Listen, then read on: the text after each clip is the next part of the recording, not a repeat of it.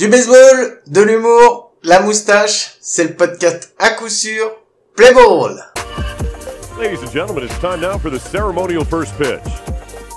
Joining us tonight on behalf of Nike is a French soccer star and World Cup winner from Paris Saint-Germain. Please give a warm Dodgers Stadium welcome to Kylian Mbappe. All right, Kylian, mound is yours. Jock Peterson doing the catching. Et bien bienvenue, bienvenue, c'est le podcast à coup sûr, euh, le podcast français sur le baseball. Bienvenue, 14e épisode, ça fait plaisir de vous retrouver. Avec moi, comme chaque semaine, c'est Mike. Salut Mike. Ça je suis plutôt compadre quoi. Ah, euh, c'est mon, com Le- c'est mon compadre, mon compadre, mon compagnon, mon ami, c'est Mike. Salut Guillaume, salut à tous. Moi aussi, je suis bien heureux de faire ce 14e épisode avec vous. Ça me fait plaisir de te retrouver Mike, ça faisait une semaine, ça faisait long. Hein. Pas tant que ça. Ouais, et bon anniversaire en fait, c'était ton anniversaire ce week-end. Eh ouais, merci. J'ai du coup, j'ai fait mes 27 ans. Oh, t'es trop loin pour que je te fasse un bisou, alors je te le fais de loin quand même. Bah, de toute façon, distanciation sociale, j'aurais pas accepté ton bisou. Et puis en plus, Ah t'es bah, mal je t'aurais sauté au cou quand même. bon, ça va, t'as passé une bonne semaine, Mike Ouais, ouais, très très bonne. Et puis, puis ça approche. Ouais, ça, Ça approche, ça approche. très vite, bientôt. Et t'as répondu au fait? Est-ce que tu t'es inscrit? Est-ce que tu t'es inscrit? Bah, Ah, sur la ah, Fantasy League. Sur la Fantasy League.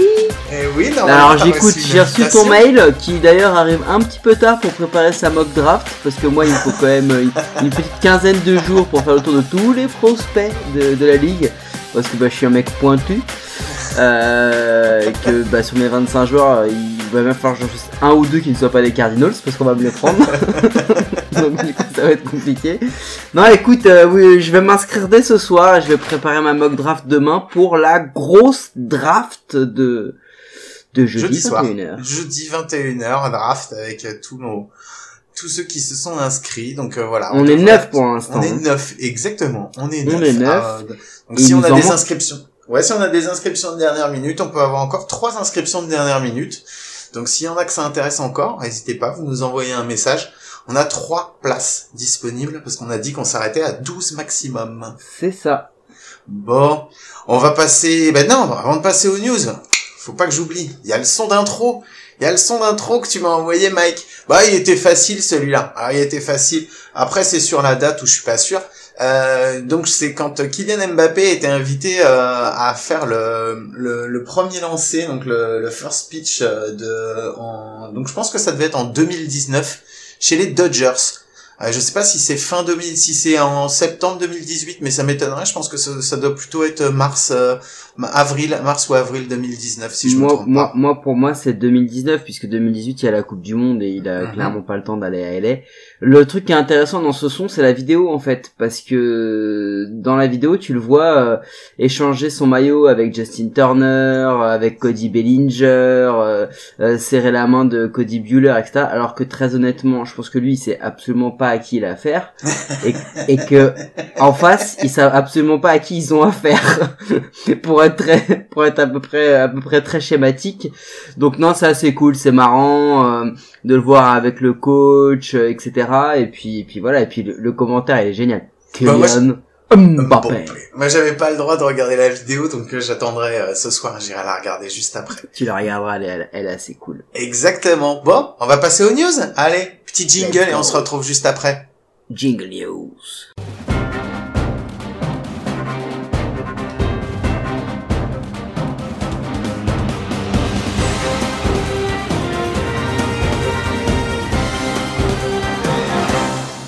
Mike, donc alors c'est quoi toi ta, news de la semaine? Écoute, euh, c'est une news qui est un petit peu bah, en rapport avec le son qu'on vient de voir, puisque cette vidéo, moi, je l'avais vue à l'époque et je l'ai revue sur euh, Beansport. Et à l'heure où nous, on se plaint quand même souvent de pas avoir une grosse médiatisation, de pas avoir une grosse exposition du baseball en France, et ben Beansport, euh, du coup, bah, s'est réengagé et va nous rediffuser deux affiches MLB par semaine.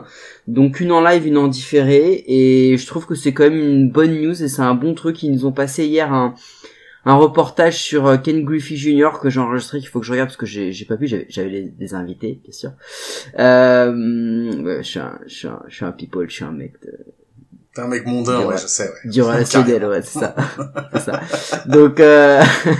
non, non, donc du coup, euh, voilà, c'est-à-dire que Beansport se réengage dans, dans sa promotion du, du baseball.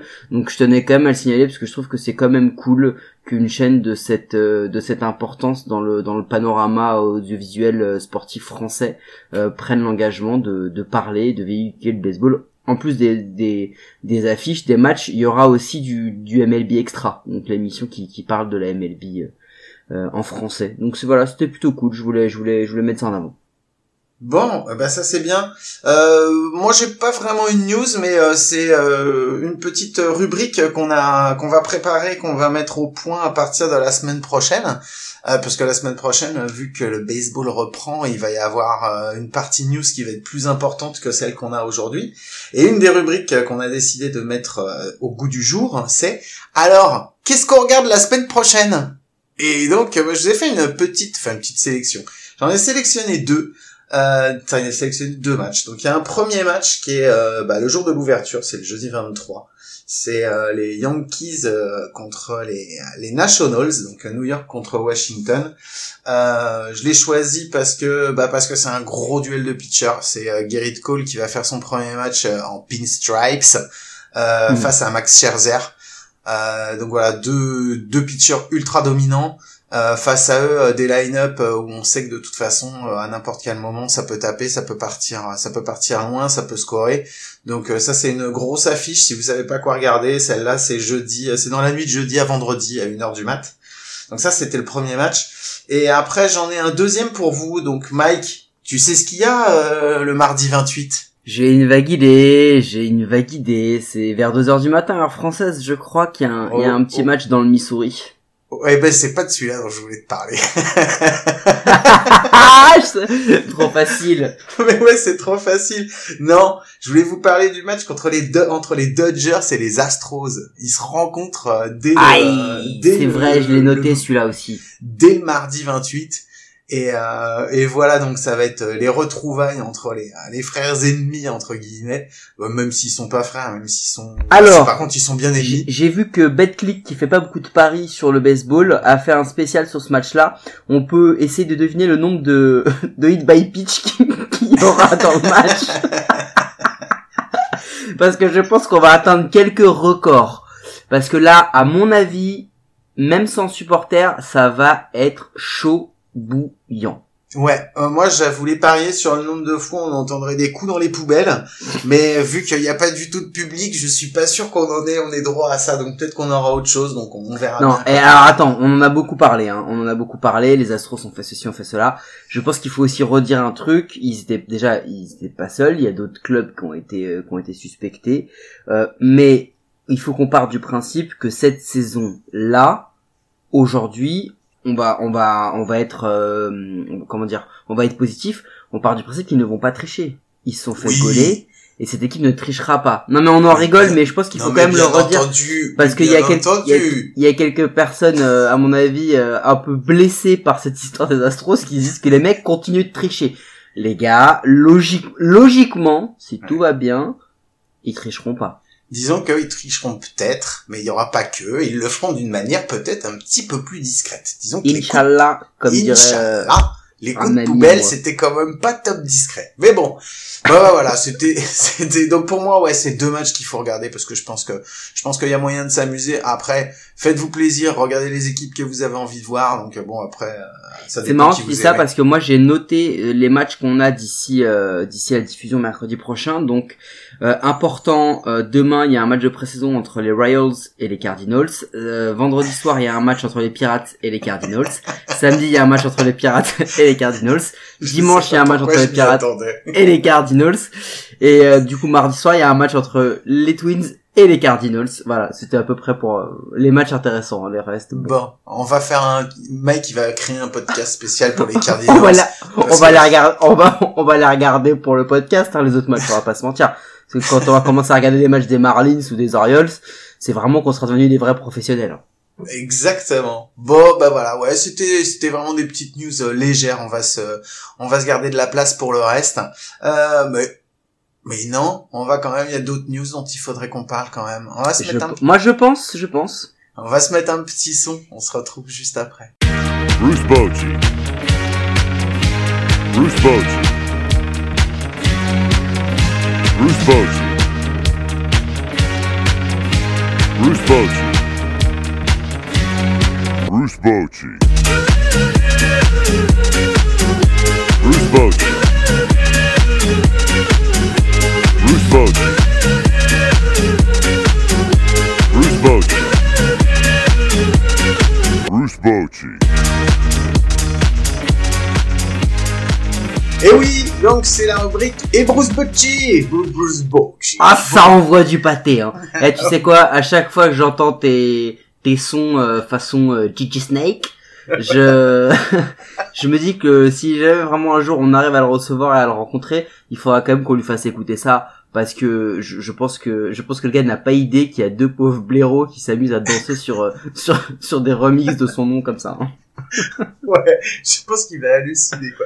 Bon, on va avoir des petites choses à lui faire signer, notamment une balle pour celui qui gagnera la Fantasy League et tout ça. Et ben moi, pour préparer notre euh, notre rencontre avec Bruce Bocci, je vais préparer ça un petit peu très sérieusement. Et pour ce faire, eh ben j'ai commandé le livre qu'il a écrit.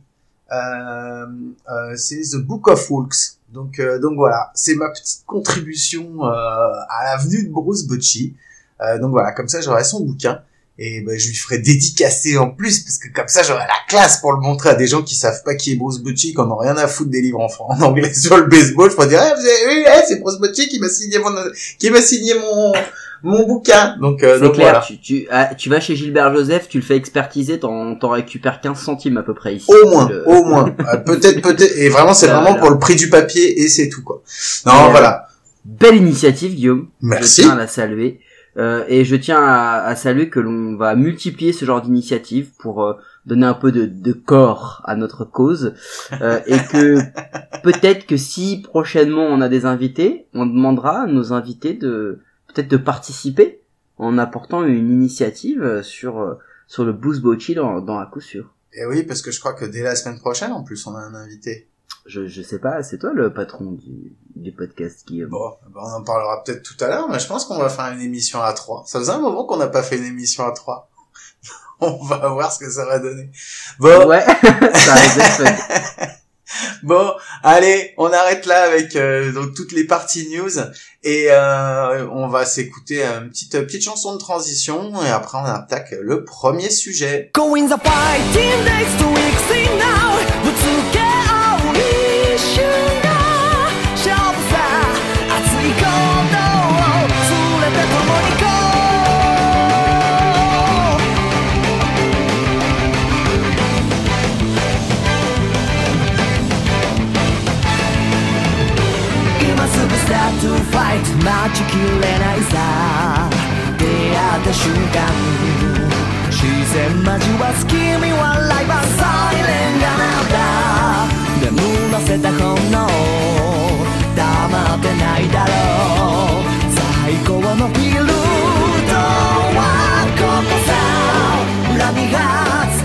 命をかけそうさ心研ぎ澄ませも So now 殻を破ったフリーを Eh bien, bienvenue, euh, vous êtes de retour sur à coup sûr.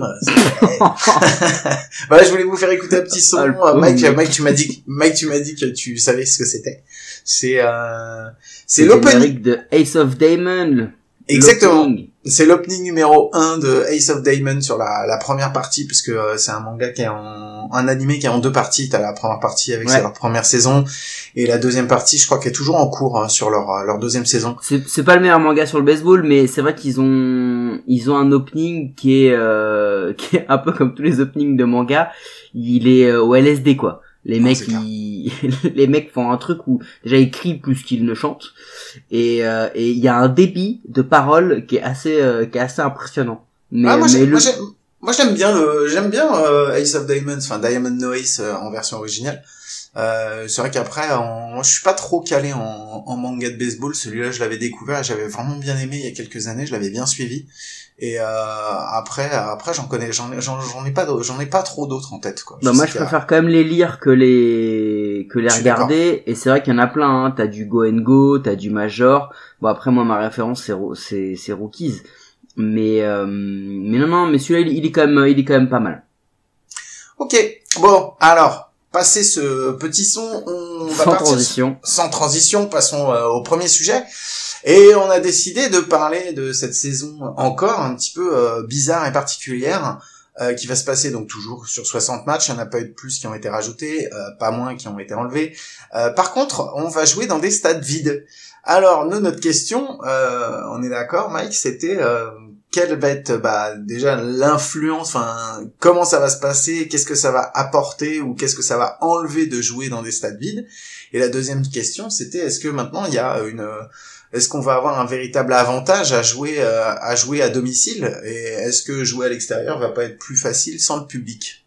Bah ouais, c'est ça. Euh, je, vais te laisser après commencer, mais l'idée qu'on qu'on a eue dans notre conférence de, de rédaction, c'est que euh, en fait, on a tout simplement comparé la décision qui a été prise par la NBA. La NBA a pris une décision très simple sous couvert de de minimiser le risque sanitaire. Ils ont dit la saison va se jouer Disneyland, donc à Orlando, dans une espèce de bulle. Euh, je sais plus combien de, centaines de millions de dollars leur a coûté la, la mise en place de leur euh, de, de leur fameuse bulle, mais l'idée c'était de dire on enferme tout le monde au même endroit, on joue, donc tout le monde jouera à vide, mais personne ne jouera à domicile. La MLB, elle, a pris un autre parti. C'est, on va regrouper donc les Central, les East et les et les West euh, entre l'américaine et la National, mais on va laisser les gens, enfin les équipes jouer à domicile. L'idée c'est de savoir quel va être le réel impact à, à l'orée d'une saison que l'on dit qui, enfin qui ne ressemblera à, à aucune autre que l'on n'a jamais vue et qui, je l'espère, ne ressemblera plus à aucune que l'on verra plus tard. Quel va être cet impact de ces stades vides? Donc c'est ça qui est, qui est, qui est important. C'est est-ce que, est-ce que euh, dans cette notion, tu sais, de l'histoire de, de l'astérix qu'on va qu'on va donner, etc. Est-ce que réellement les stades vides vont avoir un impact sur les performances des différentes euh, différentes équipes et des résultats qu'on aura cette saison? Alors je sais pas si ça va avoir un impact euh, réel. Moi je suis pas sûr. Je sais que par contre l'impact pour avoir vu un petit peu euh, quelques matchs d'un trois squad, euh, c'est que c'est bizarre en fait de jouer dans des stades qui sont qui sont parfois silencieux et où tu as beau mettre euh, des des sons euh, des sons qui ont été ah, des, des, des- un, un bruit de fond comme un bruit de public euh, qu'ils ont décidé de mettre en de mettre en place C'est des, des, des sons préenregistrés. Quoi. est-ce que tu sais d'ailleurs d'où ils viennent ces sons préenregistrés? Est-ce que tu sais Alors, euh, non, j'ai j'ai j'ai j'ai sauvegardé un article que j'ai pas lu, mais ils ont comment ils ont comment ils ont fait ça? Eh ben c'est la MLB qui a envoyé à tous les à tous les clubs qui a envoyé des sons préenregistrés et ces sons ils viennent du jeu vidéo MLB The Show. D'accord. Ah bah tu vois, faut que je lise le truc, je l'ai pas lu. Et ben c'est hallucinant. Alors euh, bon MLB The Show ce qu'ils avaient fait la pub ils avaient dit euh, j'avais entendu ça j'avais entendu dans un podcast euh, podcast américain où ils avaient ils avaient invité déjà des gens de du enfin de, du studio de San Diego qui Ouais. fait ça. Et euh, ils disaient qu'ils avaient fait une ambiance différente pour chaque stade en fonction des stades. Je sais pas par contre si les sons sont euh, des sons qu'ils ont envoyés à chaque stade en fait euh, aujourd'hui. Donc mais en tout cas sur euh, c'est la MLB qui les a fait parvenir et c'est des sons qui sont tirés de MLB The Show. Voilà ça c'était euh, la petite parenthèse pour pour raconter un petit peu ça. Euh, moi il y a une chose que j'aime bien dans ce que j'ai entendu euh, ou surtout de ce que j'ai pas entendu. Euh, moi, j'ai bien aimé entendre les réactions que pouvaient avoir les joueurs. Je trouve que c'est super. hein. Enfin, c'est c'est pour pour nous en tout cas euh, qui regardons ça, euh, qui regardons ça de chez nous. euh, je trouve qu'entendre le, les réactions que peuvent avoir les joueurs sur le terrain ou les encouragements qui se donnent, j'avais déjà entendu ça quand j'avais regardé un petit peu de KBO euh, quand c'était encore disponible avant que ça soit compliqué. Et je trouvais que c'était super intéressant, tu sais, au-delà des bruits, effectivement, t'as pas le bruit du public et tout, c'est une ambiance qui est complètement différente. J'avais l'impression de me retrouver le dimanche, tu sais, quand on joue entre nous, et qu'il y a que nous qui faisons l'ambiance autour, quoi. C'est marrant que tu fasses ce petit parallèle parce que moi du coup j'allais le faire aussi puisque euh, c'est vrai que quand tu regardes les matchs intra squad ça m'a un peu rappelé les matchs de foot où t'entends des sons que tu n'entends jamais Donc les réactions, les instructions, ce, les peut-être les discours des arbitres, ce genre de choses, mais surtout euh, t'entends des bruits que t'entends pas. Tu vas entendre le bruit d'un slide, tu vas entendre le poc d'un d'un wild pitch qui va qui va toucher le qui va toucher le le mur derrière. Enfin, t'entends ce genre de truc. Donc c'est vrai que au niveau du son, l'impact il va être très très fort. Franchement, je pense qu'il va être très très fort, mais je pense que l'impact il va être plus vi- euh, pardon euh, télévisuel. Il va être plus sur la, la manière de, dont on va dont on va vivre nous le match en tant que spectateur. Je pense pas que pour les joueurs il va avoir un très gros impact. Je m'explique. Euh, déjà, il y a un truc qui est important euh, et c'est pas une vanne, mais euh, les Marlins, les Rays, euh, les Orioles, tous ces clubs-là, les Royals, les, les, les Pirates, qui ont une influence très très faible, ils vont peut-être même avoir plus de spectateurs dans les tribunes avec les mecs blessés ou les mecs du, du, du bench qui vont se retrouver assis. Heureusement que c'était pas une vanne. Non, c'était pas, non, c'est pas une vanne, c'est un fait avéré. Non, mais voilà. Euh, après, très honnêtement, des grosses affluences en MLB. Ah, t'en as, allez, quoi, t'en as 5-6, t'as qui? T'as les, t'as les Cubs, t'as les Yankees, c'est pas parce que c'est mon club, mais c'est les Cardinals qui sont considérés comme étant une très très grosse ambiance. T'as les Dodgers, Les Dodgers, euh, les Astros. Ouais, mais récemment, les Red Sox, Mhm. et après, dans les équipes un petit peu euh, qu'on soupçonne pas, les Rockies ou les Angels ont une grosse fanbase et ont quand même plutôt une bonne ambiance. Mais très très concrètement, euh, dans les matchs de, de, de, de saison régulière, cet impact-là, à part euh, les équipes qu'on a citées, il est pas, il est pas, euh, il est pas énorme. Donc, euh, je pense pas que ça puisse transcender les joueurs, même si t'en as qui commencent à dire que oui, ça aura un impact, ça va changer. Donc, c'est plutôt une, une question de, de, de sensation, moi, je pense. Moi, ce pourquoi ça va changer et pour l'avoir un petit peu entendu et lu euh, sur euh, sur sur les réseaux sociaux, euh, c'est les pitchers qui le disaient parce que leur préparation en fait au niveau euh, au niveau de la concentration et de la bulle mentale dans laquelle ils se mettent en fait euh, et, et va être complètement différente. Euh, C'était euh, alors je vais je vais encore parler des Twins mais parce que ça reste, je suis désolé hein, mais ça reste moi l'équipe que je suis quand même le, le plus et euh, c'était Jake Odorizzi euh, qui a l'habitude de se mettre dans sa bulle, de pas parler euh, ni à ses coéquipiers ni à personne pendant une heure avant le match pour être vraiment à fond dedans. Et qui disait que bah il continue sa préparation en fait euh, pour pour rentrer. Mais après là où ça fait la différence c'est pas l'avant c'est au moment où il rentre sur le Mm. terrain. Et où effectivement il y a plus ces sons tout autour où t'as l'impression que le speaker et tous les bruits qui sont autour où d'habitude tu les entends mais c'est noyé un petit peu dans la foule où là tu entends plus que ça et euh, c'était ça qui était qui était qui était différent. Il dit après moi au niveau de la c'est ce qu'il disait hein, donc je pense qu'il y en a d'autres qui sont comme ça qui disaient euh, après euh, au niveau une fois que je suis rentré dans mon match je suis rentré dans mon match. Mais c'est surtout sur la préparation mentale et surtout euh, le fait de se couper de quelque chose qui n'est plus là en fait. C'est surtout ça qui est qui est différent. Bah, c'est ça en fait, c'est-à-dire qu'on sait hein, dans le sport de, de haut niveau, quel que soit le sport, la routine pour les sportifs de haut niveau, c'est euh, la base de la préparation mentale, plus que physique ou technique, c'est la base. Et c'est vrai que là, il va leur falloir revoir totalement leur manière de se préparer mentalement.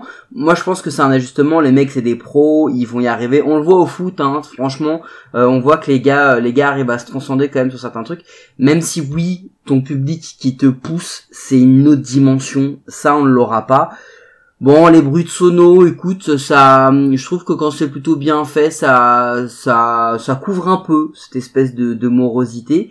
Après, bon, les stades complètement, complètement vides, visuellement, c'est un petit peu plus compliqué. Je sais qu'il y a pas mal de clubs qui ont commencé à récupérer les photos des supporters pour les imprimer. J'espère qu'ils vont pas faire l'erreur qu'on- avait vu. Je crois que c'est, je sais plus, si- je crois pas que c'est en, soit en KBO, mais je crois que c'est en, en, en foot en Corée où ils avaient mis des poupées gonflables dans le public. C'était un peu limite. À la rigueur, si t'avais un club à Vegas, je t'aurais dit ça va avec le l'histoire de la ville. Mais là, euh, là très concrètement, euh, voilà des peluches et des choses comme ça, on a un peu tout vu en, en KBO. Euh, c'est au donc, Japon euh, ils, au Japon ils ont mis des robots des robots qui dansaient dans le Oui, c'était trop drôle je sais pas si tu l'as vu c'est je me suis éclaté de rire au, quand j'ai vu ça au, au foot en Espagne, ils ont mis des animations. Alors comme c'était pas méga euh, méga géré, des fois quand la caméra tournait de manière un peu brusque, bim, les animations disparaissaient, stade vide, tac, ça revenait, tu sais comme un bon vieux lag sur un, un petit euh, un petit jeu d'aventure. Donc euh, non non mais écoute, je pense que l'impact il va être surtout pour les spectateurs parce que euh, les joueurs le les ressentent téléspectateurs on est d'accord pardon ouais, les téléspectateurs parce que les joueurs excusez-moi maître Capello parce que les joueurs le le, le ressentiront vraiment à mon avis pour les pour les gros matchs. Pour les gros Euh, matchs. Ouais, je pense qu'il y a aussi euh, une équipe pour qui ça va tout changer. Alors on en reparle encore, mais je vais parler des Astros parce que c'est quand même important de le dire. Ah oui, Euh, les ils vont Astros, pas se faire bouer. ouais, les Astros, ils étaient quand même partis pour se faire une saison à se faire huer dans tous les stades. Alors bon, à mon avis, ça va pas les empêcher de se manger effectivement, comme tu disais, un sacré nombre de hit by pitch. Euh, ça, on, ça, ça c'est encore un autre, un autre problème. Mais euh, là, justement, ils étaient partis pour se faire huer parce que c'est quand même une tradition aussi euh, au niveau du baseball, notamment euh, pendant les opening day. Euh, donc, j'ai lisé un article justement là-dessus euh, aujourd'hui où il parlait euh, de cette tradition euh, où euh, bah il y a plein, plein, plein d'équipes, euh, plein de joueurs qui ont fait des remarques en off-season ou des trucs comme ça, qui se sont fait huer euh, de partout. Et, euh, et on- tout le monde prédisait aux Astros une saison euh, très compliquée euh, dans la plupart des stades parce que eux, ils allaient avoir droit à un, à, un opening day de booing dans tous les stades où ils allaient passer euh, pour leur premier match et pas forcément que pour le premier. Ça va changer quand même pas mal de choses dessus. Donc, euh, donc voilà, ça c'est aussi un petit truc dont je voulais parler. Ouais, c'est un peu l'exception finalement qui qui le qui, qui gère ça. Après, euh, il y a un autre truc aussi. Hein, on va voir hein, y a sur le sur le foot. Bon, je reparle du foot parce que c'est vraiment le le sport en Europe qui a été le plus médiatisé ici, et sur lequel on a eu des exemples. On a vu des supporters se regrouper par euh, par tout petits groupes, monter sur les toits du stade par exemple, pour allumer des fumigènes, pour euh, pour faire un peu de bruit. On a vu des mecs qui se regroupaient par petits groupes autour du stade euh, pour euh, pareil mettre une espèce d'ambiance. bon, on a vu ce qui s'était passé avec le PSG, truc un peu fou, mais enfin, je pense qu'il va y avoir des initiatives, il va y avoir des choses qui vont qui vont arriver sur les, notamment sur les franchises. ce que je disais, la, la base la plus la plus la plus accro à leur aux couleurs et et qui ont un peu de notion de, de, de supporterisme. Bon, après très honnêtement, je pense que on va assez vite oublier parce que on, on est en manque, on a envie de le voir. On va, je pense que les vrais fans vont s'y faire et que l'impact numéro un, de toute façon, il va être financier. Il va être, euh, il va être financier sur les places que les, les, les, les clubs ne pourront pas vendre. Il va être financier sur le merchandising parce que euh, le, le modèle économique d'une billetterie aux États-Unis, il est quand même très fortement impacté par le merchandising et par le fait que toutes les travées des stades, ce sont soit des restos, soit des, soit des boutiques de goodies. Donc il va être là un gros impact. Après sur le jeu, très honnêtement, j'attends de voir qu'on me prouve que réellement euh, ça aura changé quelque chose pour certaines équipes. Je suis, je suis mitigé là-dessus. Je suis. Je suis d'accord avec toi, c'est ce que j'allais dire. Euh, En conclusion, moi je suis pas sûr que que ça fasse une grosse différence maintenant que même aller jouer à l'extérieur, ça soit plus compliqué ou plus simple. Je sais pas, je pense pas. Je pense que de toute façon, euh, comme on disait, hein, hormis les pitchers pour qui effectivement ça va être le gros changement parce que c'est eux qui sont dans leur bulle. Euh, la défense, ça va pas changer grand chose. Les euh, les batteurs, bon bah de toute façon c'est pareil. Eux aussi, à partir du moment où ils rentrent, euh, ils rentrent dans la dans leur box, c'est euh, c'est pareil, c'est une bulle, euh, c'est une bulle qui se font autour pour pouvoir pour pouvoir se concentrer. Donc non, je pense pas que ça va avoir un impact. Je pense que ça va avoir un impact, euh, on va dire au niveau, oui, de de, de l'ambiance qui règne tout autour, mais après euh, en, soi-même et en partie du jeu, on n'est pas sur un sport comme le foot où tu as un- une importance des supporters derrière toi euh, qui hurlent et qui peuvent faire la différence. Après, je dis pas pour les playoffs, pour les playoffs c'est autre chose, mais euh, comme pour le moment je sais pas du tout comment vont se passer réellement. Et d'ailleurs je suis pas sûr que la, la MLB sache réellement comment ça va se passer au niveau des playoffs parce que c'est pareil là que tu vas rentrer dans une on pourra plus les faire jouer Central contre Central Est contre Est Ouest contre Ouest alors qu'est-ce qu'on fait? Est-ce qu'on fait une est-ce qu'on fait tout regrouper à un endroit? Est-ce que sinon on va multiplier les voyages? Je sais pas trop comment ça va se passer donc Et puis de toute façon, on, le redit, hein, on vous le répète depuis des semaines, mais là aujourd'hui, on est face à une inconnue. On ne sait pas comment la crise sanitaire va évoluer aux États-Unis. On ne sait pas ce que ça va impliquer. Du côté de la NBA, on a de très bonnes nouvelles euh, maintenant parce que ça commence à s'améliorer avec l'histoire de la bulle. Il y il y a plus trop de cas qui sont détectés. On ne sait pas comment ça va se passer au baseball parce qu'il y a des mouvements il va forcément y avoir des contacts avec des gens qui n'auront pas été testés ou peu. Donc ça, ça va être compliqué. On ne sait pas déjà si la saison comment elle va se passer, mais surtout on ne sait même pas si la saison va se terminer. Hein, aujourd'hui, on est on est dans la possibilité d'avoir une saison qui s'arrête. Donc c'est c'est c'est très compliqué de faire des prévisions.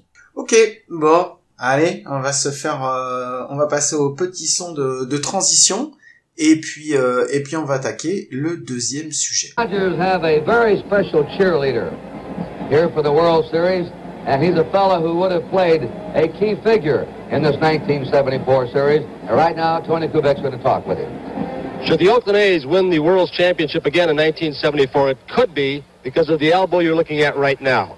It belongs to Tommy John, who at All-Star break was the winningest pitcher in the National League. And Tommy, you had a 13 and 3 record. You never picked up another victory. Bon, alors après ce petit son que bah, j'ai trouvé qui c'était, c'est une interview de Monsieur Tommy John, un pitcher euh, pour le, les A's, les Athletics de Oakland euh, pendant la World Series 1974.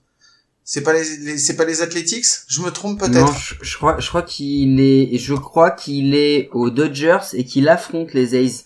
Parce que justement, c'est ce qu'il dit le, le mec, c'est qu'il explique que les A's vont peut-être gagner grâce à ce coude. Ah, d'accord, ok. Donc oui, bah c'est ouais, c'est possible que je me sois que que j'ai pas bien fait le, le rapprochement. J'ai pas eu le droit de chercher, donc j'ai fait avec ce que j'avais.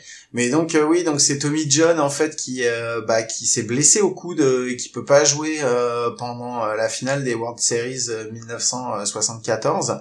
Et donc donc voilà, alors qu'il était en tête, je crois d'après ce que j'ai compris au All-Star Break. Ouais, c'est ça. Excuse-moi, je viens de vérifier, j'ai raison. C'est bien 1974. Il est chez les Dodgers et en fait, il se fait interviewer parce que c'est la première opération du coude de Steve, donc qui deviendra l'opération Tommy John.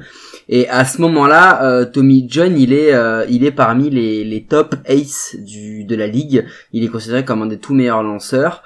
Et, et puis voilà. Et en fait, il va se faire opérer. Et même comme ça, des ligaments du coude, du coup, et même comme ça, il va finir par revenir. Et il va être, euh, il va avoir le, le meilleur retour de l'année. euh, il va avoir trois sélections All-Star. Il va avoir un deuxième Cy. Enfin, ça va, ça va lui redonner un boost à sa carrière. Alors que globalement, euh, si ça lui était arrivé 10 ou 15 ans avant, bah sa carrière aurait sûrement été terminée parce qu'il aurait pas pu lancer.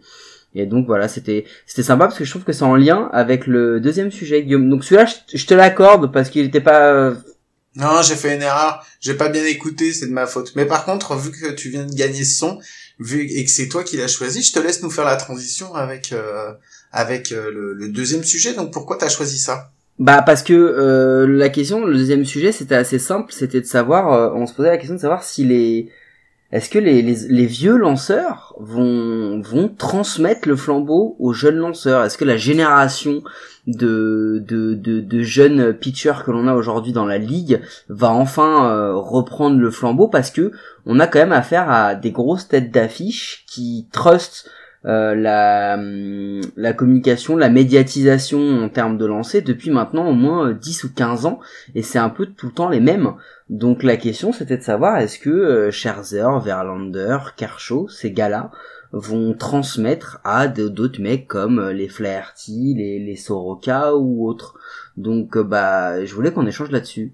Eh bien, euh, alors euh, la vieille garde, même si on en garde chaque année euh, toujours euh, une certaine base, je pense que plus les années passent et plus ça finit par s'égrener, si tu veux. Là, tu vois un mec comme David Price qui était considéré encore il y a trois saisons comme un, un pitcher dominant. Euh, bah bon, cette année il lance pas, mais ça fait déjà deux saisons que c'est compliqué pour lui. Euh, on a des, on a un Cueto qui était, euh, qui restait un, qui restait vraiment un top lanceur, euh, qui euh, aujourd'hui est, est vraiment euh, sur la pente descendante. Tu le sens. Mais il va starter. Il va sta- ah non mais je dis pas je dis pas qu'on l'a perdu et qu'il en sera plus. Euh, si tu veux, je te dis juste qu'aujourd'hui le Cueto qui euh, le Cueto qui start, c'est pas le Cueto qui startait il y a quelques années, c'est plus du tout la même chose. Euh, Il y a des mecs qu'on a perdu de vue pour le moment parce que pour diverses raisons, mais un mec comme Chris Sale, euh, comme Chris Sale, je sais pas si un jour on arrivera réellement à le voir revenir sur un terrain. Et si on le voit revenir, est-ce qu'il sera, est-ce qu'il sera revenu à son niveau? Euh, On parlait de Lincecum la dernière fois avec euh, avec El Padrino, avec Glenn à qui on fait des gros bisous. Euh, et, euh, et tu vois Lincecum, c'est Lincecum, c'est c'est pareil quoi. Ça c'est c'est un pitcher qui a été ultra dominant et qui après euh, après plusieurs blessures et tout ça, il est jamais revenu à son niveau. Donc aujourd'hui, on a encore euh, effectivement des anciens euh, qui continuent. Euh, je pense qu'un des exemples, enfin parmi les, plus gros exemples, t'as Justin Verlander qui en est à son 12e opening day, euh, qui lance encore, qui était Cy Young l'année dernière, euh, qui va encore à mon avis se battre encore cette année pour pour, pour la place de Cy Young.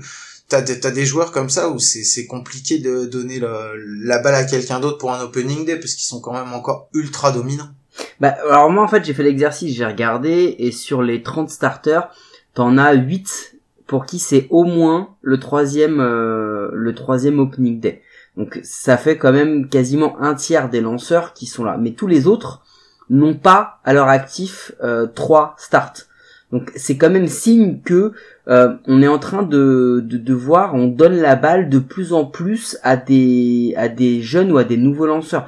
Par exemple, pour moi, un, un Gerrit Cole, même s'il est archi dominant depuis quelques temps, c'est un de ces nouveaux-là parce que mine de rien, euh, il est en train de devenir, bon là en plus sa signature chez les Yankees renforce ça, mais il est en train de devenir l'une des têtes d'affiche du, du lancer en MLB, mais c'est c'est c'est pas si vieux, c'est pas si vieux. Et j'ai regardé un autre truc, j'ai regardé depuis euh, depuis 2000 les équipes qui dominent la ligue, combien ils ont eu de starters différents. Et en fait, je pense qu'il y a, y, a, il y a beaucoup de ça, c'est-à-dire que on voit beaucoup de vieux qui restent parce que quand tu trouves un bon starter, quand tu trouves un starter dominant, t'as tendance à lui donner la balle longtemps. Et euh, on l'a vu, tu vois, par exemple, les Yankees ont eu 9 starters différents en 20 ans. Les Red Sox 10, les Cards 8, les Giants 8, les Dodgers 9. Et à côté, quand tu regardes les Padres, c'est 14. Les Reds c'est 12, les Marlins c'est 12, les Orioles c'est 14, les Royals c'est 14. En fait, en gros, c'est simple. Euh, les équipes qui ont des petits des petits marchés, les équipes qui ont euh, pas forcément de résultats, ils testent. Et t'as l'impression que chaque année, bah ils changent un peu de lanceur jusqu'à en trouver un ou deux qui soient vraiment dominants, ou alors parce qu'ils ont rien d'autre, et c'est cela qu'on met. Par contre, les grosses équipes, lorsqu'ils ont un, un Ace, un Scherzer, un, un Verlander, un bah, Sonny Gray chez les Ace par exemple, c'est en train d'en Mhm. d'en devenir un. On leur donne la balle, on leur donne la balle régulièrement et on se pose pas la, La question. carrière- La carrière de Gray, elle est un petit peu plus particulière parce que C'est un peu plus compliqué pour lui. Euh, Il a été très très bon aux Aces, euh, aux Athletics pendant des années et ensuite après parti pendant, c'est- je crois que s'il passe deux ans, euh, deux ans chez les Yankees où ça se passe beaucoup plus mal pour lui et là il est en train d'essayer de rebondir donc euh, donc voilà, ça c'est encore c'est encore c'est encore un petit peu un petit peu autre chose. Mais euh, tu vois par exemple dans ceux que tu n'as pas noté nommé j'ai euh, il y a Charlie Morton. Charlie Morton qui va starter pour les Rays et c'est son premier euh, Yes. c'est son premier opening day euh, alors qu'il va avoir 30 enfin il a, il a 36 ans passés et ça va être le, le plus vieux pitcher à, à lancer sur un opening day depuis euh, depuis Bartolo Colon en, en 2015 pour les Mets. Donc euh, donc alors je pense que ce qui est important de de, de voir c'est que euh, alors déjà le pitcher c'est euh, c'est le seul euh, poste en fait on va dire où tu as euh, très régulièrement des joueurs qui ont plus de 40 ans et qui peuvent continuer à jouer. Et je- moi j'ai trouvé ça quand j'ai lu Avec la stat. DH. Avec le DH, ouais. Je parle pas du DH, c'est à part, et puis surtout que cette année, effectivement, on l'a, on est d'accord, on l'a pour les deux, euh, pour les deux ligues, euh, pour l'américaine et la national, mais euh, je sais pas si ça va rester ou quoi que ce soit. Donc on va Hmm. dire historiquement, hormis le DH, où je suis d'accord, le DH c'est souvent un, un, un, un joueur plus ancien. euh, c'est le seul poste en fait où tu as, euh, enfin, où tu as régulièrement des joueurs de plus de 40 ans. Euh, regarde, bah, on en parlait quand on a préparé l'émission, ne serait-ce que Nolan Ryan, quoi. Nolan Ryan, c'est l'exemple du pitcher dominant qui est resté, euh, qui est resté pendant, pff, je sais même pas combien d'années, il a tellement de saisons à son actif. Clemens. Euh, Clemens, euh, non non, mais il y en a, il y en a un paquet. Koufax, il était pas, il est, Randy Johnson. ouais, Randy Johnson, euh, il y a, il y a Koufax qui était pas, qui était pas jeune non plus. Enfin, t'en as Mad- Greg Maddox aussi, donc, euh, Greg Maddux. donc euh, tu vois, c'est, c'est vraiment le, la position où tu peux avoir euh, des, des joueurs qui durent très longtemps. Et j'ai trouvé ça en fait, ça m'a, enfin, ça a tilté quand j'ai vu cette stat parce que parce que c'est quand même, on est d'accord, toi comme moi, que euh, c'est quand même le poste où c'est le, bah, où t'es le plus exposé, on va dire, en termes de, en termes de blessures, quoi. Tu m'as pris mon argument, vas-y. Non, non, bah non, non, enfin, c'est, Non, non, non, vas-y, mais continue, c'est, continue. mais c'est parce qu'on en a parlé que, que, que, que, que c'est vrai, c'est parce que tu vois de toute façon, on, on disait dans l'épisode précédent que euh, c'était les pitchers, c'était vraiment des machines, euh, des machines ultra huilées, c'était comme des Formule 1 où il faut les chauffer un maximum, mais à partir du moment où ils sont chauds, bah tu, tu les fais lancer, c'est des machines à lancer. Après maintenant voilà le, le moindre petit pet, ça peut être aussi un, ça peut être ça peut être une grosse blessure. Mais je veux dire hormis ça, ça reste quand même le poste où tu peux rester le plus longtemps et être le plus vieux sur le terrain. Moi, je rejoins ton argument parce que tu dis que c'est le plus exposé aux, aux blessures, c'est vrai, mais moi, je pense aussi que c'est le plus exposé à la contre-performance. C'est-à-dire que un lanceur qui, qui se rate, aura un impact beaucoup plus important que n'importe quel autre poste euh, de dans son équipe. Et donc je pense aussi que les GM, les coachs, les, les franchises en général font ce choix de faire confiance peut-être à des anciens en se disant l'expérience et le talent du joueur va faciliter et va surtout minimiser les risques. On est dans un sport où on calcule le risque en permanence. Et je pense que sur un poste de lanceur, c'est très très compliqué de se dire, attends, lui, tu vois, par exemple, tu, verras quasiment, enfin, tu verras jamais un mec, même s'il est top prospect, rookie ou quoi que ce soit, débuter un match en MLB. En NBA, en NFL, en NHL, globalement, tu, bah, en NFL, en NFL, tu peux me le dire, je sais pas, mais t'as des rookies qui prennent la balle en tant que QB. Oui, des très très oui, bons, oui, t'as les des, premiers. oui, oui, t'as des très très bons, des premiers tours de draft, quand tu vois un pas, Bah, celui qui vient d'être drafté par qui? Par les Steelers, non? euh, celui de cette année? lequel, lequel qui vient d'être drafté? Celui de cette année, le numéro 1 de la draft de cette année. En NFL. Ah, je sais, j'ai pas, j'ai pas fait gaffe cette année, j'ai pas trop suivi Bon. la draft. Bah, c'est un QB. Je pense que l'an prochain, il euh, il start parce que parce que l'impact il est il est il est énorme. Et on en a déjà parlé de la draft. Mais en MLB, c'est plus compliqué. T'as plus tendance à faire confiance à, à l'expérience parce que c'est aussi un sport où on te dit que c'est un nombre de pitch, c'est un nombre d'at bat qui va t'amener à ton prime. Donc on, on on peut pas, on peut décemment pas donner ça à, à, à n'importe quel petit rookie venu, tu vois. Donc c'est vrai que je pense que les jeunes lanceurs, la jeune garde que l'on a cette année, elle est très forte. Et on l'a, on l'avait déjà l'an dernier, elle va encore être là cette année. Il y a des mecs qui sont, qu'on considère plus peut-être dans notre esprit comme jeunes, mais un mec comme Aaron Nola, c'est déjà son troisième start. Et il est pas vu Aaron Nola, il doit avoir 26, 27 ans. Ouais, c'est ça, il a Et- 27 ans, je crois. Et donc du coup, euh, le mec est en train de s'installer vraiment dans la rotation des Phillies. Donc on a petit à petit des mecs qui commencent à prendre le relais. Et puis il y a aussi un autre truc, hein. nos papis, on a beau dire ce qu'on veut, ils ont des hauts, ils ont des bas, que ce soit les les, les Kershaw, les Bungarmer, les Scherzer, etc.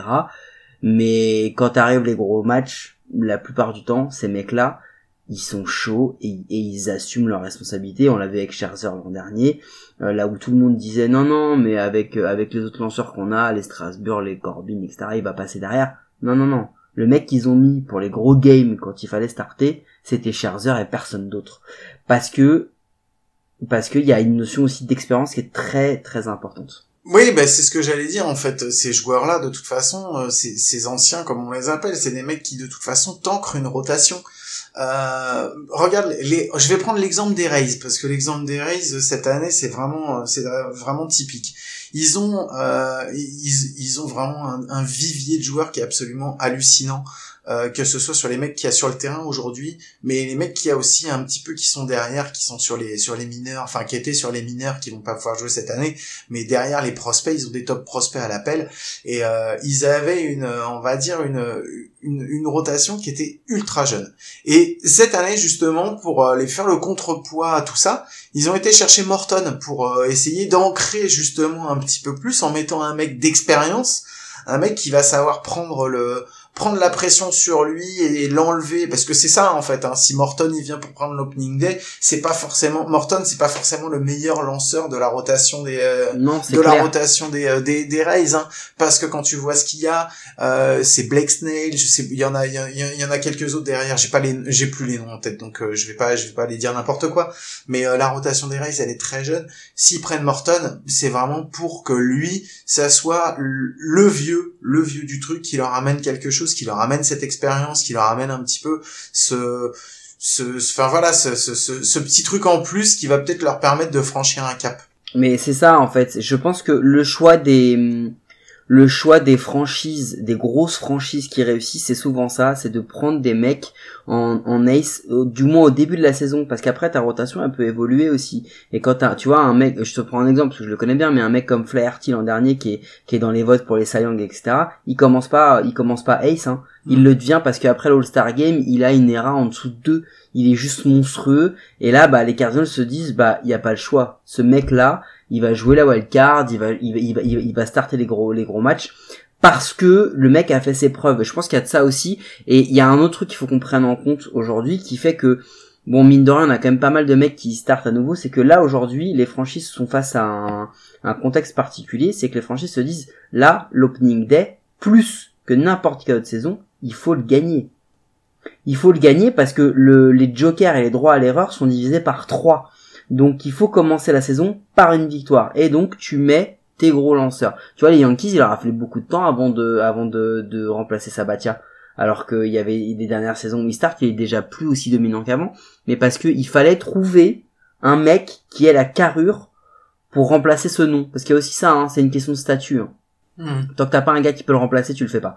Mais bon, mais je pense qu'on va avoir de très très bons jeunes lanceurs cette année et que euh, et que mine de rien une saison à 60 matchs, ça va quand même laisser la place à nos petits papis parce que bah ils seront moins éprouvés, ils feront moins de starts et qu'ils vont pouvoir arriver en post-season beaucoup plus frais. Ouais, j'attends de voir. Moi, ça va être, euh, moi, c'est ma grosse interrogation euh, sur euh, sur la saison, comment elle va se passer. C'est de voir un petit peu comment vont se mettre les rotations, euh, les rotations en place.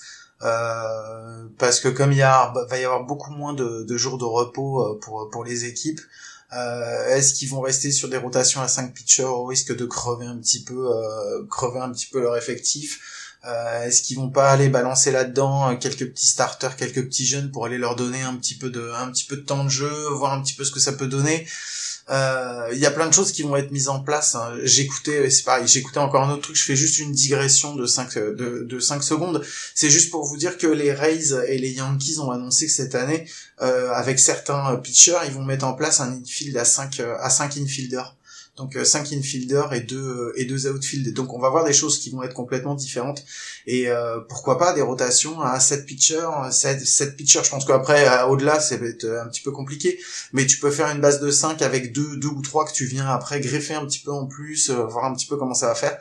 Euh, peut-être des matchs comme il y a eu euh, certaines équipes qui l'ont fait euh, l'année dernière euh, sur des double headers euh, où ils ont fait tourner euh, par exemple ils ont pas mis de starter et ils ont fait tourner quasiment que du bullpen dessus euh, pourquoi pas? J'attends de voir un petit peu comment ça va se passer cette saison Mais de toute façon, on va avoir un truc tot- totalement fou. De toute façon, regarde, je te fais un, un, un cas de figure assez dingue. Euh, t'as ton mec qui start, euh, tu vas jouer euh, genre, euh, je sais pas, parce qu'il y en a qui vont jouer genre 10 matchs, 10 jours d'affilée. Et au milieu, t'as un, ce que je ne souhaite pas, hein, t'as un ou deux cas, ou blessure, ou Covid, ou un truc comme ça. Tu fais comment? Le mec, il peut pas rejouer, il peut pas relancer 5 jours après, donc tu peux pas réutiliser ton ace à 3 jours ou à 4 jours. Et bah tu vas devoir faire rentrer des gars qui seront peut-être normalement 5, 6, 7e lanceur. On l'avait évoqué ça, par rapport au Mhm. niveau de jeu que ça allait donner. Donc on va avoir un truc complètement fou, euh, et je pense que ça peut être un, un moment charnière, et ça peut être euh, à double tranchant. Soit t'as des franchises qui vont se reposer sur leur vue en se disant c'est la sécurité, on sait ce qu'il vaut. Soit t'en as plein qui vont se dire ah bah écoute de toute façon là on n'a plus le choix, on va lancer les jeunes et on va leur laisser leur chance. On va voir, on va voir ce que ça va donner. Oui, il y en a certains, de toute façon, tu vas pas pouvoir leur enlever la balle, hein. Un mec euh, comme Verlander, tu peux t'accrocher pour le faire sortir, ça va être super Euh, compliqué. Et de toi à moi, il faudrait être fou pour le faire. Ouais, vu, vu, vu comme il est dominant, et je crois qu'il est encore Mec, les, meilleur les depuis Verlander, les Bung, les Bungarmer, les Scherzer, tous ces gars-là, il faudrait être un peu fou pour leur enlever la balle. Franchement. Ouais. Bon, bah écoute, on va voir un petit peu comment ça va se passer, mais euh, bon, je pense que nos vieux, euh, nos vieux lanceurs, ils ont encore de la place. ils ont encore de la place dans les équipes, euh, même si c'est pas forcément pour le rendement qu'ils ont, parce que des fois ils ont des moins bons rendements. C'est aussi pour, euh, bah, pour tout ce qu'ils viennent après apporter à l'instant dans, dans un clubhouse et euh, et, euh, et comme expérience pour leur pour leur les pitchers, pour les catchers, pour tout ça. Donc donc voilà quoi. C'est je pense qu'ils ont encore de, de pour ceux qui ont des beaux restes, ils ont encore quelques années devant eux. Donc donc voilà, mais il y aura toujours de toute façon une nouvelle génération qui va venir prendre le relais. Donc je m'en fais pas pour ça. Ok, bah on a fini avec euh, nos petits euh, nos petits sujets. On va se faire la petite euh, le petit son de la transition et on va se faire une petite connerie juste derrière. Were you trying to get crazy with this, eh? Don't you know I'm loco?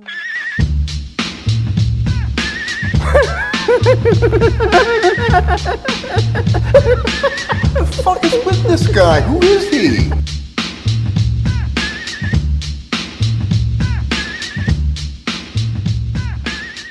Et ben voilà, bah ouais, vous l'avez deviné, vous l'avez deviné avec ce petit générique auquel maintenant vous commencez à être habitués. C'est l'heure de notre petite connerie. Donc la petite connerie, et ben cette semaine c'est Mike, c'est Mike qui s'y est collé.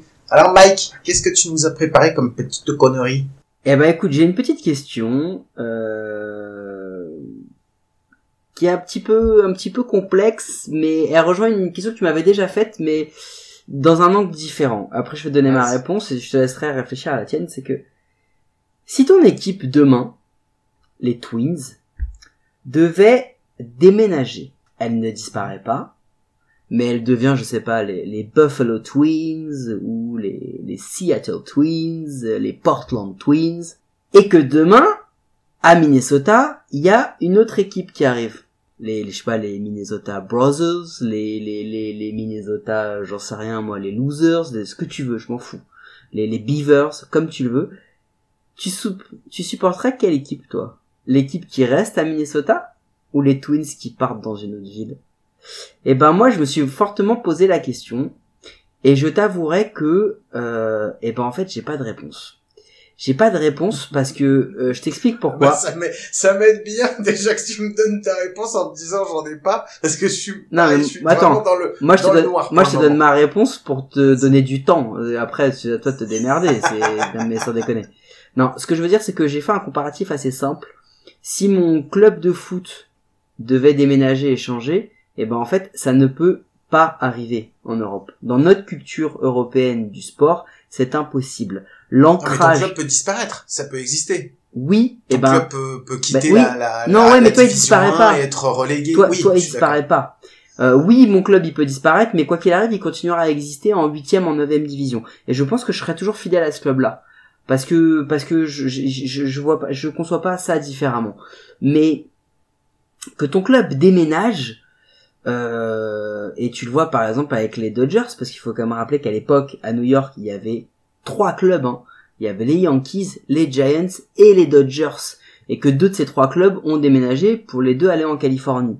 Euh, mais du coup, moi je me dis que euh, l'ancrage que tu as dans un club, logiquement, il est un peu ancré dans la ville, un minimum. Donc franchement, je me suis posé cette question à m'en faire des cheveux blancs et je ne trouve pas de bonne réponse. Je ne sais absolument pas ce que je ferais, mais vraiment pas.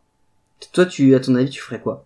Euh, alors, euh, je pense que notre façon, nous, à de voir la chose, effectivement, comme tu dis, elle est très différente. Euh, je pense que la plupart des, euh, des fans bah, des, des Twins ou des choses comme ça, euh, il y a beaucoup de fans déjà qui le sont. Euh, je parle pour les petites franchises, pas pour les grosses, c'est autre chose, mais t'as des fans qui le sont parce que leurs parents l'étaient, euh, parce que c'est l'équipe de leur ville, parce que, euh, parce que, parce que voilà. Et euh, nous, en tant que supporters, euh, alors ça rejoint le podcast que j'ai fait avec toi justement, un podcast qui s'appelle Les Chroniques du Bouquetin, je crois, qui était sur Goat, euh, et où on expliquait que c'était pas facile forcément d'être euh, d'être supporter, mais c'est pas parce qu'on était supporter de loin qu'on n'était pas supporter. Mais je pense que que les Twins en fait, euh, qu'ils soient à Minnesota ou qu'ils soient ailleurs, enfin c'est pour moi ça change pas. Je veux dire qu'ils changent de ville, ça changera pas. Ce qui me dérangerait maintenant, ce serait que de changer de euh, de changer de comment ça s'appelle de de politique et de propriétaire. Aujourd'hui, euh, les Twins quand je les ai choisis, je les ai choisis pour un joueur et depuis je suis resté sur cette équipe. Aujourd'hui, je reste euh, fidèle aux Twins parce que c'est aussi euh, la la façon de gérer l'équipe.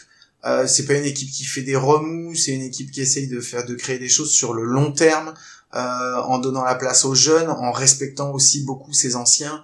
Euh, qui c'est pas une équipe euh, qui essaye de faire des vagues en étant agressif ou quoi que ce soit. Enfin, c'est une équipe qui est qui est très basée aujourd'hui sur sur sur le développement et les choses comme ça si demain ça devait être un... moi la question ce serait plutôt si demain ça devait changer de propriétaire et que ça devait devenir une, une franchise complètement différente là par exemple là la question elle se poserait. Donc si effectivement il devait y avoir une relocalisation de l'équipe avec un changement de propriétaire et que ça devait devenir l'équipe flashy de Las Vegas ou un truc comme ça je sais pas si j'aurais toujours cet attrait pour les Twins et euh, franchement, je pense que s'il y a un énorme changement dans la politique du club, ben je passerai peut-être aujourd'hui, demain, je passerai peut-être à devenir un supporter des Rays, tu vois, par exemple, parce que c'est. Ouais, mais ça, on s'est déjà posé la question. Moi, moi, je, moi, je, Mais moi, je pense que, très honnêtement, je pense que si mon club il déménage, je, re- je, re- je te rejoins. Si tu perds un peu l'ADN, parce que euh, en plus là, moi, je parle d'une équipe des Cardinals où l'ancrage de la ville euh, est extrêmement important. Les Cardinals dans la ville de Saint-Louis, si je résume, hein, il y a, hum, y a, y a les Blues et il y a, y a les Cards et puis plus rien. La ville globalement, elle vit autour de ça et c'est, reconnu. Il y a des articles, il y a des bouquins qui ont été écrits là-dessus. Le- les Cardinals sont vraiment le, le poumon de cette ville. Donc je me dis que si ça déménage, je sais pas si je pourrais les suivre, mais surtout, je pense que je pourrais pas supporter un autre club. Ah, oui, ça c'est encore je- une autre, ça c'est une autre problématique par contre. Je pense que Ouais. je pourrais pas. Et donc du coup, si eux ils changent, ouais, mais la question c'est si eux ils changent et que et que effectivement tu vois l'exemple typique c'est Vegas parce que on sait tous que ce que représentera Vegas pour les pour les clubs du Big Ah Four on le voit avec les Raiders ça va plus du tout être la même ambiance donc je sais pas je, voilà, je me posais cette petite question et j'avais envie que tu tu tu nous donnes ton avis Bah, Bah, je t'ai dit, je t'ai dit. Je sais pas si je continuerai. Je pense qu'il y a plein de paramètres qui vont rentrer en, en compte. Euh, si c'est juste une, un changement de ville pour X ou Y raison, ça me ferait un peu chier. Mais bon, après, voilà, si l'équipe, euh, si l'équipe en place reste la même et que c'est juste un changement de, un changement de ville, euh, je t'avoue que moi, les Twins, euh, s'ils sont, euh, ils peuvent être à Minneapolis, mais en même temps, ils peuvent être à Portland, ils peuvent être, ça me dérangerait pas. Même s'ils sont à la Nouvelle-Orléans, ça me dérangera pas, tu vois c'est pas pour moi c'est pas grave. Pour moi c'est pas grave parce que physiquement et géographiquement euh, pour moi les Twins ils sont locali- localisés aux États-Unis si tu veux. En tant qu'Européen pour moi les Twins ils sont dis parce qu'on localisés n'a pas d'ancrage local nous en fait. C'est ça et puis moi je suis euh, supporter des Twins mais pas parce qu'on m'a inculqué d'être supporter des Twins. C'est aussi c'est parce que c'est l'équipe que j'ai choisie. Euh, j'ai pas un attachement familial parce que il y a une pression familiale qui fait que depuis mon grand-père euh, ils sont on est fan des Twins de père en fils euh, et que et voilà que je suis allé au je suis pas allé au stade avec mon grand-père qui m'a amené par la main pour me montrer mon premier match quoi tu vois. Donc moi à la rigueur que les Twins ah, c'est ce que je dis hein, si ça reste la même équipe si ça reste la même mentalité mais que c'est pour aller dans une autre euh, pour X ou Y raison hein, peu importe hein, mais que c'est pour aller dans un- une autre ville moi ça me dérangera pas. La seule chose qui pourrait me déranger je te dis c'est ce changement de mentalité. Si c'est pour devenir la grosse équipe avec plein de thunes et machin et euh, on arrête de faire une politique pour les jeunes et on fait vraiment un truc ah, c'est bon on a du pognon on va acheter des grosses stars. Enfin c'est pas moi c'est pas moi. Là je me retrouverai pas dedans. Donc euh, là ça changera un petit peu la donne. Ok. Voilà j'ai oh là là mais quelle réponse quelle réponse je Merci, suis trop fier de moi. Mais et en plus mais c'est marrant parce que je vais parler tout de suite du son d'outro parce qu'on est d'accord que le son d'outro il a un rapport à ça. Et ouais. Alors, et ouais, parce que si je me suis bien, alors si je me suis pas trompé, euh, c'est, alors je pense que c'est pour le premier match euh, des Giants à San Francisco où ils battent euh, les, les Dodgers euh, 8 à 0. Euh, c'est, alors j'ai pas l'année, j'ai pas du tout l'année, j'ai rien du tout. Euh, les Giants, les Giants, c'est ce qu'ils étaient. Non, non, non, je vais en plus je vais dire une conne, je vais dire une conne. Est-ce qu'ils ils étaient à Cleveland avant ou pas ou je me gourre? Non je te dis tout à l'heure ils sont à New York Ils étaient à New York avant? En fait, le, le truc, le truc qui est assez fou, c'est que, en fait, t'es dans une époque où dans les années, début des années 50, tu as trois clubs à New York. T'as les Dodgers, Brooklyn, t'as les Yankees, et tu as les Giants. Donc les Dodgers partent à Los Angeles avec ce, ce fameux fracas et le, le, le, le drame que ça a vraiment provoqué de- au sein des, des supporters new-yorkais, et, et devient le premier club californien Hmm. et les Giants partent à San Francisco. Et en fait, on, on est en- le 15 avril 58, c'est l'opening day, c'est le premier match des Giants à San Francisco, mais c'est surtout le premier match entre deux équipes californiennes, parce qu'il faut quand même te dire que avant les années 50, la Californie, soit quand même l'un des États, si ce n'est l'État le plus important des États-Unis, n'avait aucune équipe de MLB. Ce qui est totalement fou, en fait. Mhm. Tu vois, c'est comme si tu disais aujourd'hui qu'il n'y avait pas d'équipe au Texas, en Floride ou à Washington, même si ça a été fait récemment. Mais je veux dire, enfin, aujourd'hui, euh, ne pas avoir de, de club euh, dans de franchise à, LA ou à San Francisco, c'est totalement fou parce que dans la plupart des, clubs du Big Four, c'est une voire même deux franchises que t'as euh, euh, dans, chacune de ces villes. C'est des villes qui ont 6, 7, 8, 8 clubs de, Big Four. Donc c'est ça, c'était un peu le symbole, c'était le fait que bah les Giants étaient partis de New York à San Francisco. Et bah moi je me posais la question, est-ce que les fans des Giants de l'époque sont restés des fans des San Francisco Giants? Ou est-ce qu'ils sont restés des fans des Yankees? Ou est-ce qu'ils ont attendu très longtemps avant que les Mets n'arrivent sur la carte? Donc du coup, j'avais envie de me poser cette question. Et ben ouais, c'est, mais c'était cool. J'ai été super surpris comme son, mais je trouvais que c'était vachement, vachement sympa. J'avais pas pensé que tu en ferais une, que ça serait aussi, euh, que ce serait en lien avec, euh, avec ta question. euh, On travaille monsieur connerie. ici, on travaille. Mais ouais, mais je vois ça, mais que je- quand tu me l'as posé, j'ai fait ah, là, je peux pas faire le, je peux pas faire le son d'outro au moment de la sortie. Il faut que je le fasse à ce moment-là parce que c'est maintenant qu'il doit s'insérer. C'est maintenant. now. Et ouais, édi- éditorialement parlant, comment je me la pète. Bon, merci Mike. Merci à toi. C'était cool, c'était un bon épisode, j'ai kiffé, c'était bien sympa, donc, euh, donc voilà. Euh, merci à tous de nous avoir écoutés, on sait, c'est les vacances, les gens sont partis, moi je sais, sur la route, j'arrive plus à aller bosser, en 5 minutes, je suis obligé de mettre 10 minutes tellement il y a de monde. Les gens des campings et tout ça. Alors que moi, c'est beaucoup plus rapide. Effectivement, c'est beaucoup plus rapide. Bah, merci. Si vous êtes en vacances et que vous nous écoutez toujours, bah, ça nous fait surtout euh, très plaisir que vous soyez euh, là au rendez-vous euh, chaque semaine. Si vous nous écoutez en replay, alors que c'est le mois de septembre et que la rentrée est déjà commencée, et ben c'est pas pour c'est pas pour ça qu'on vous fait pas quand même de Vous gros, verrez gros bisous. que tout ce qu'on a dit, ce sera sûrement faux. Mais on l'assume parfaitement. Il n'y a pas de souci. Euh, bon, comme chaque semaine, vous pouvez nous retrouver sur euh, les réseaux sociaux, euh, sur SoundCloud, sur iTunes, sur le site GOAT, Parlons Sport. On remercie, comme d'habitude, François, la Fédé, même s'il n'y a pas de nouvelles de la Fédé, on va avoir des nouvelles la semaine prochaine concernant la Summer League, enfin normalement. Donc voilà, je vous en reparlerai à ce moment-là. On vous souhaite à tous un bon opening day cette semaine. C'est surtout ça, ça va être important.